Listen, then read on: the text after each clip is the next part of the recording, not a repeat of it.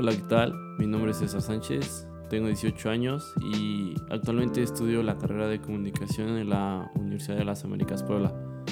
Este podcast tiene como propósito comentar y hablar sobre el cine, así que si te gusta, pues quédate un rato porque esto ya a comenzar. Bueno, pues como ya lo pudiste haber escuchado ahí en la introducción, eh, mi nombre es César, estamos en el capítulo número 11 y eh, pues el título del, podcast es el episodio número 11 y vamos a estar hablando sobre el género de acción, ¿no? De, de cuáles son sus características, qué es lo que hace ser este género, cuál es su historia, que relativamente no tiene historia porque es un género reciente, que es ahorita lo vamos a ver más a detalle.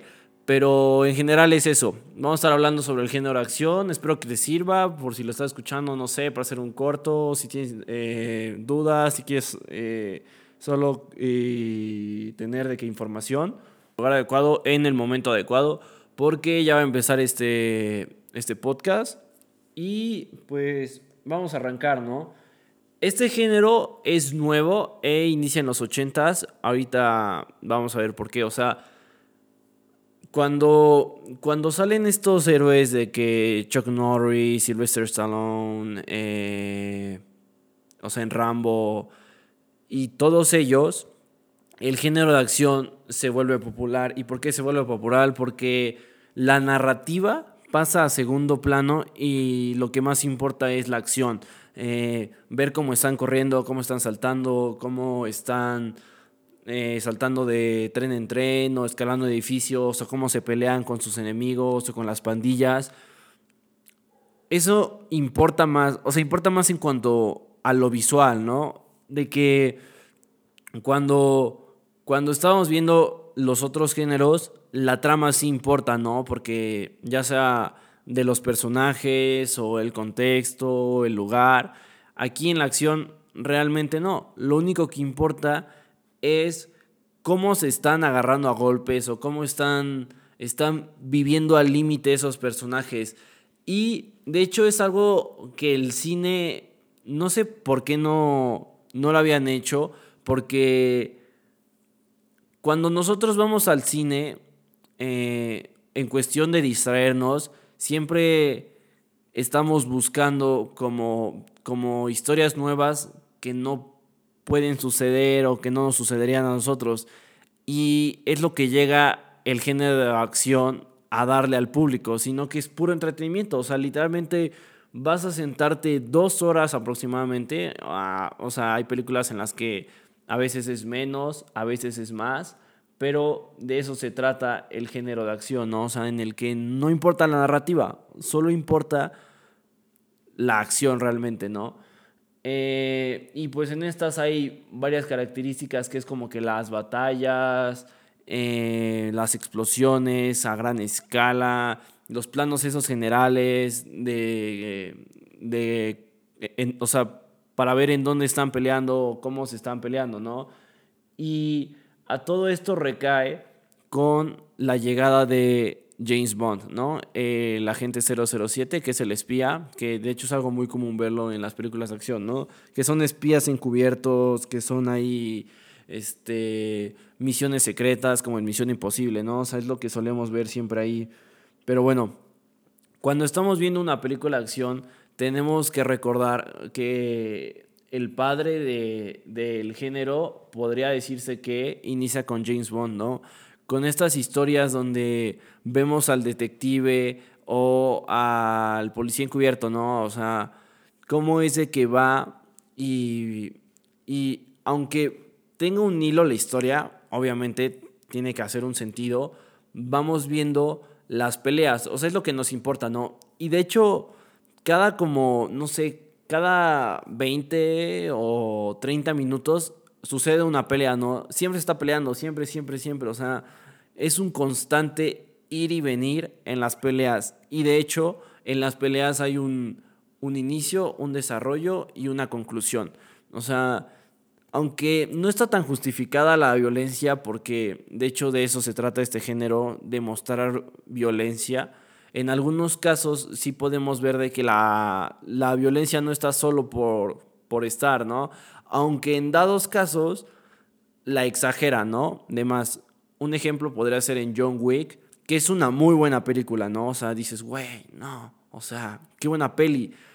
Pero, o sea, en algunos casos ya es como de, dude, ¿qué onda? O sea, esto es demasiada sangre, ¿no? O sea, es como, ya fue demasiado. O sea, no es que te incomode, pero en un momento ya pierde un poco de sentido, ¿no?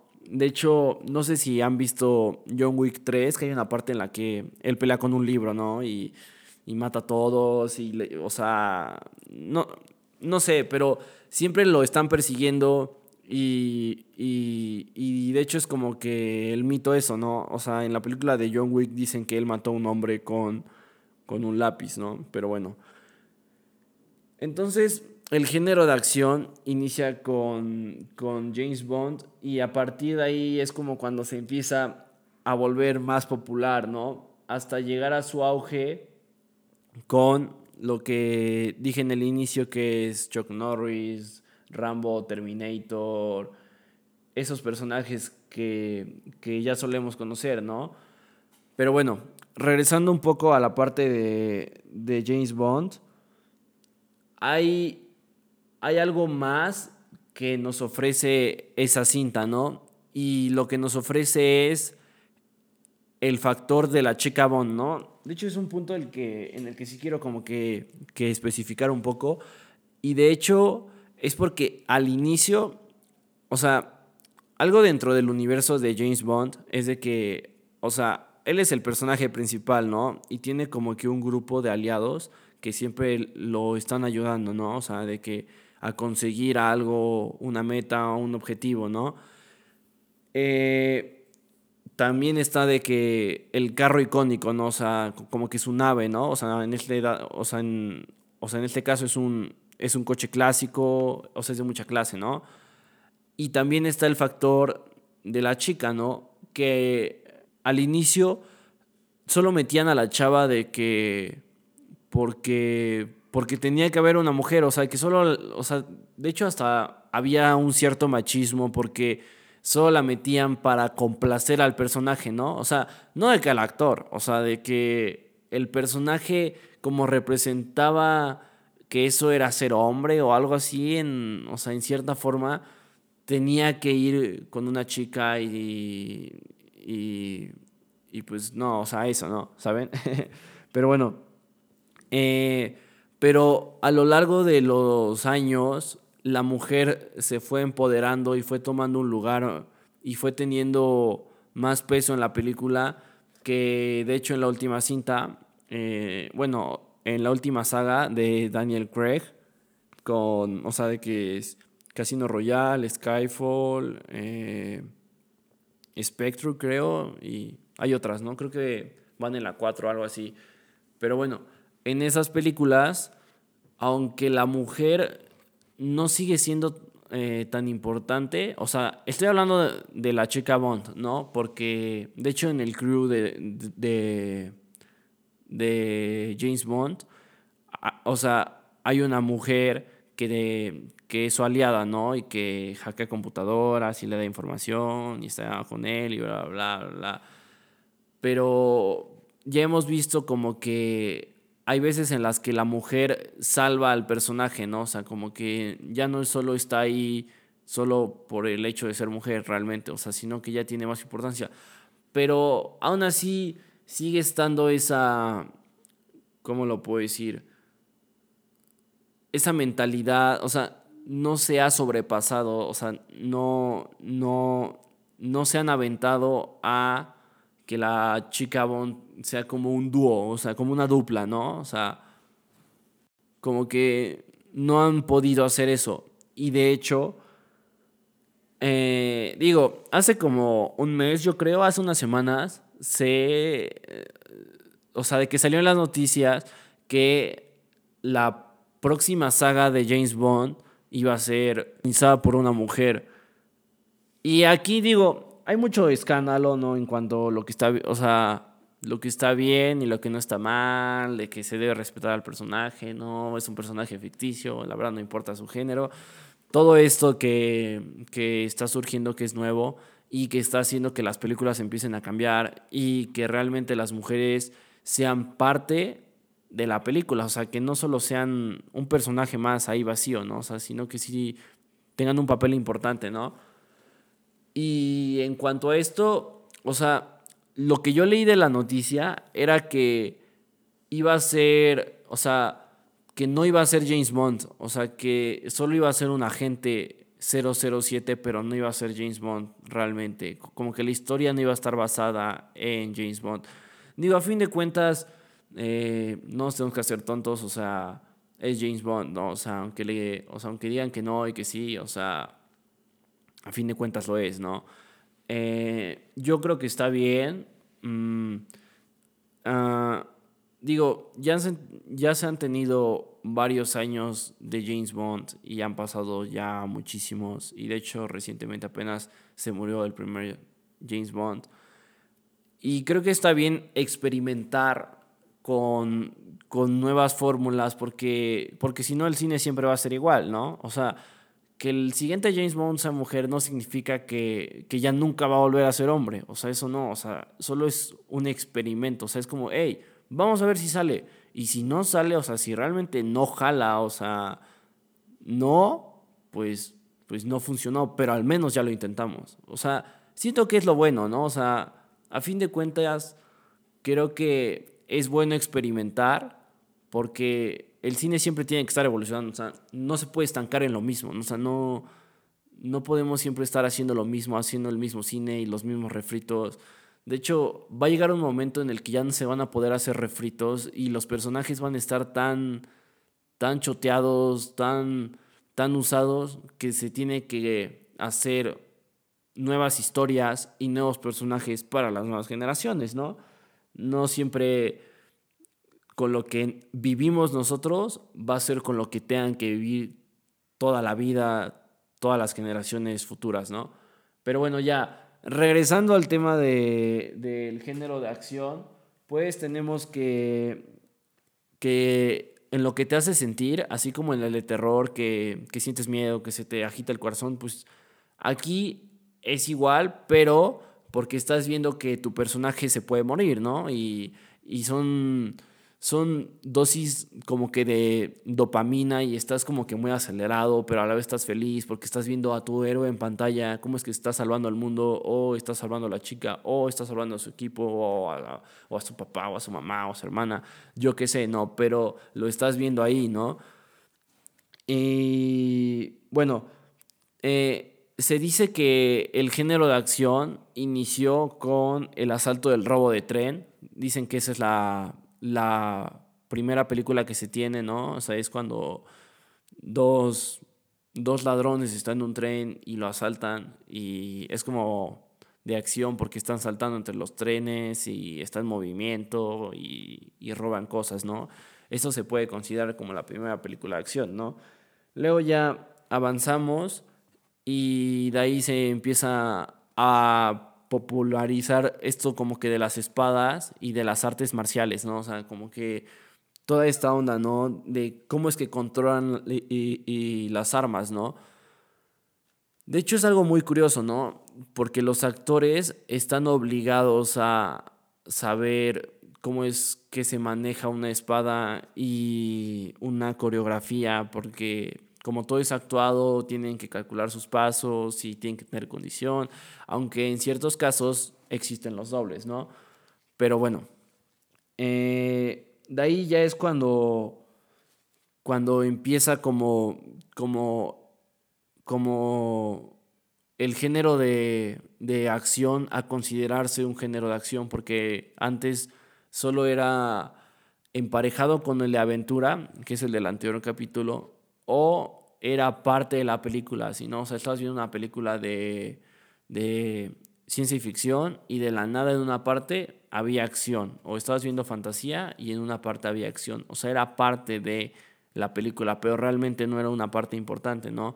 Hasta que llegan estos personajes icónicos que además estos personajes representan como que el sueño americano, ¿no? O sea, los personajes también, o sea, como el cine se concentra en Estados Unidos ya desde hace varios años, los personajes representan los valores que debe tener un estadounidense, ¿no? O sea, de que siempre está luchando, salvar a la patria. De hecho, eso no sé por qué, pero en varias películas que he visto, así de que apenas, siempre sale la, la, bandera de, de, Estados Unidos. De hecho, estaba viendo una de La Roca y salía ahí hasta el final la bandera de Estados Unidos ahí ondeándose en lo alto, ¿no? Digo, es su orgullo, ¿no? A fin de cuentas, y son sus películas, son sus actores y su dinero y sus directores.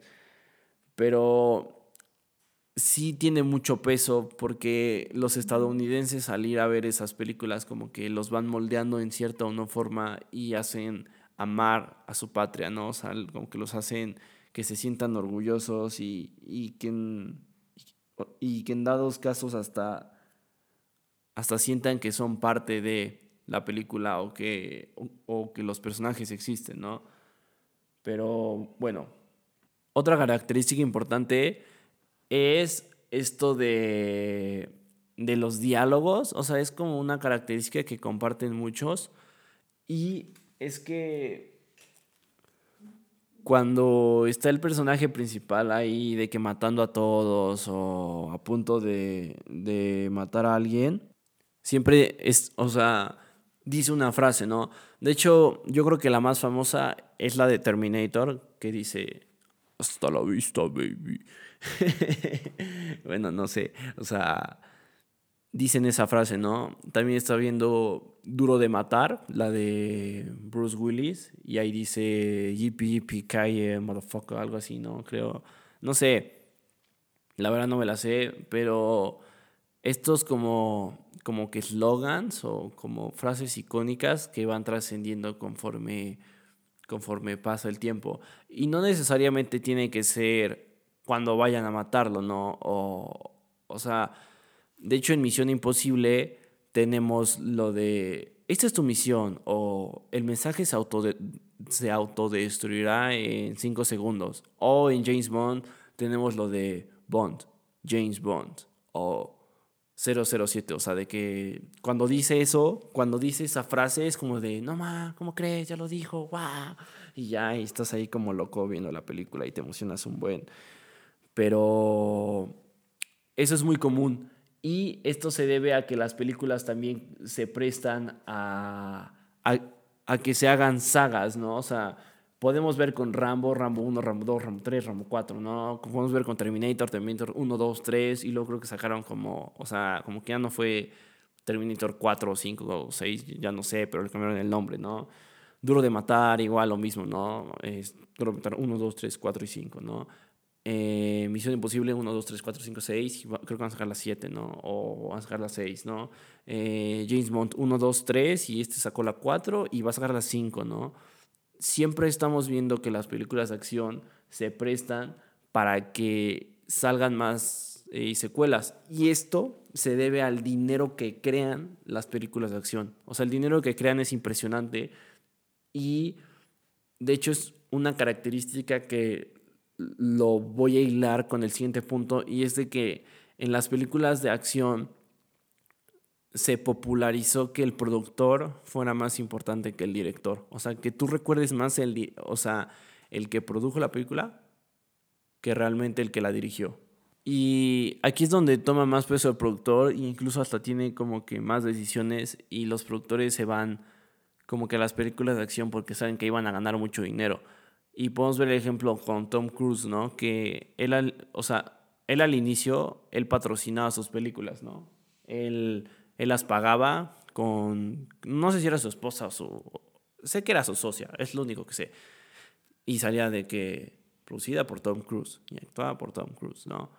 Y los, o sea, y los productores toman mucho peso y esto es porque al hacer una película de acción, ellos saben que van a ganar muchísimo, muchísimo dinero. Y aparte no, no, no solo sacan una peli, sacan como cuatro y se vuelven millonarios haciendo así esas películas ahí sacan demasiado. Y bueno, de hecho, al, al ser nuevo y al ser popular y ser un hit, eh, cuando existía Blockbuster, eso no me tocó a mí, es, eh, es, lo que nos contó mi profe, en las tiendas estas de Blockbuster se empezó a aumentar y ahí le pega el micrófono.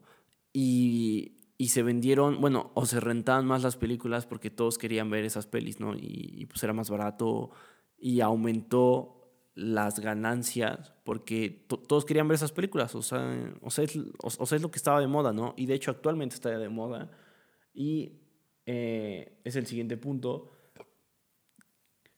que es que es el nuevo milenio, ¿no? De hecho, o sea, hemos ido viendo cómo es que va avanzando el cine, ¿no? O sea, de que, o sea, de que empieza con los mosqueteros, todo eso, con el robo del tren, luego pasamos a James Bond, luego pasamos a Chuck Norris, donde es la parte nueva, ¿no? De hecho, ya que pasan todos esos héroes y, o sea, numéricamente estábamos en el 1990, ¿no? Y es cuando se empiezan a estrenar más películas, ¿no? Y, de hecho, el milenio, o sea, el, o sea, el milenio 1000, porque después empieza el milenio 2000, el milenio acaba con la película de Matrix, que es una película de acción, ¿no? Y esta plantea cosas nuevas porque, porque o sea, es de la, o sea, es de, no es que se estrene en el 1999 Matrix, ¿no? Pero, pero es la última gran película que se saca de acción y de hecho de un clásico del cine.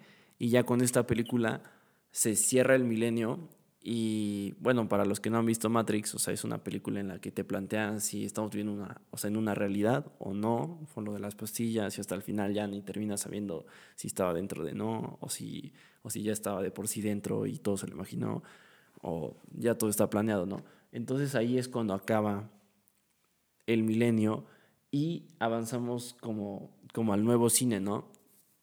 Todos pensaron que, que hasta ahí ya iba a llegar y que era imposible ya superar a todas las películas que habían sacado, ¿no? Porque estaba James Bond, estaba, o sea, estaba Chuck Norris, estaba Terminator, estaba Rambo, eh, estaba Matrix.